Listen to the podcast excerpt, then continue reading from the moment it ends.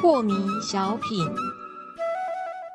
张讲师您好，有一位听众朋友，他想请教讲师，他说啊，如果有一个是十恶不赦的人，这样子他应不应该杀呢？我们刚刚讲过，如果我们平常来说，应该要友爱兄弟姐妹，我们应该要善待所有的人类。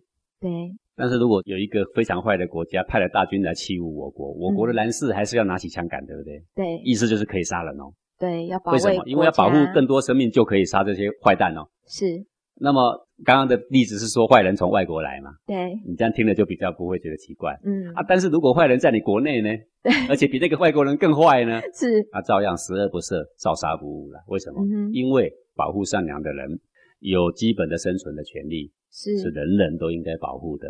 今天嗯哼已经有一个因素，这个欺侮了他们的生存权的时候，是，啊这个十恶不赦的人呢、如果你关不了他，你就可以杀他。嗯哼，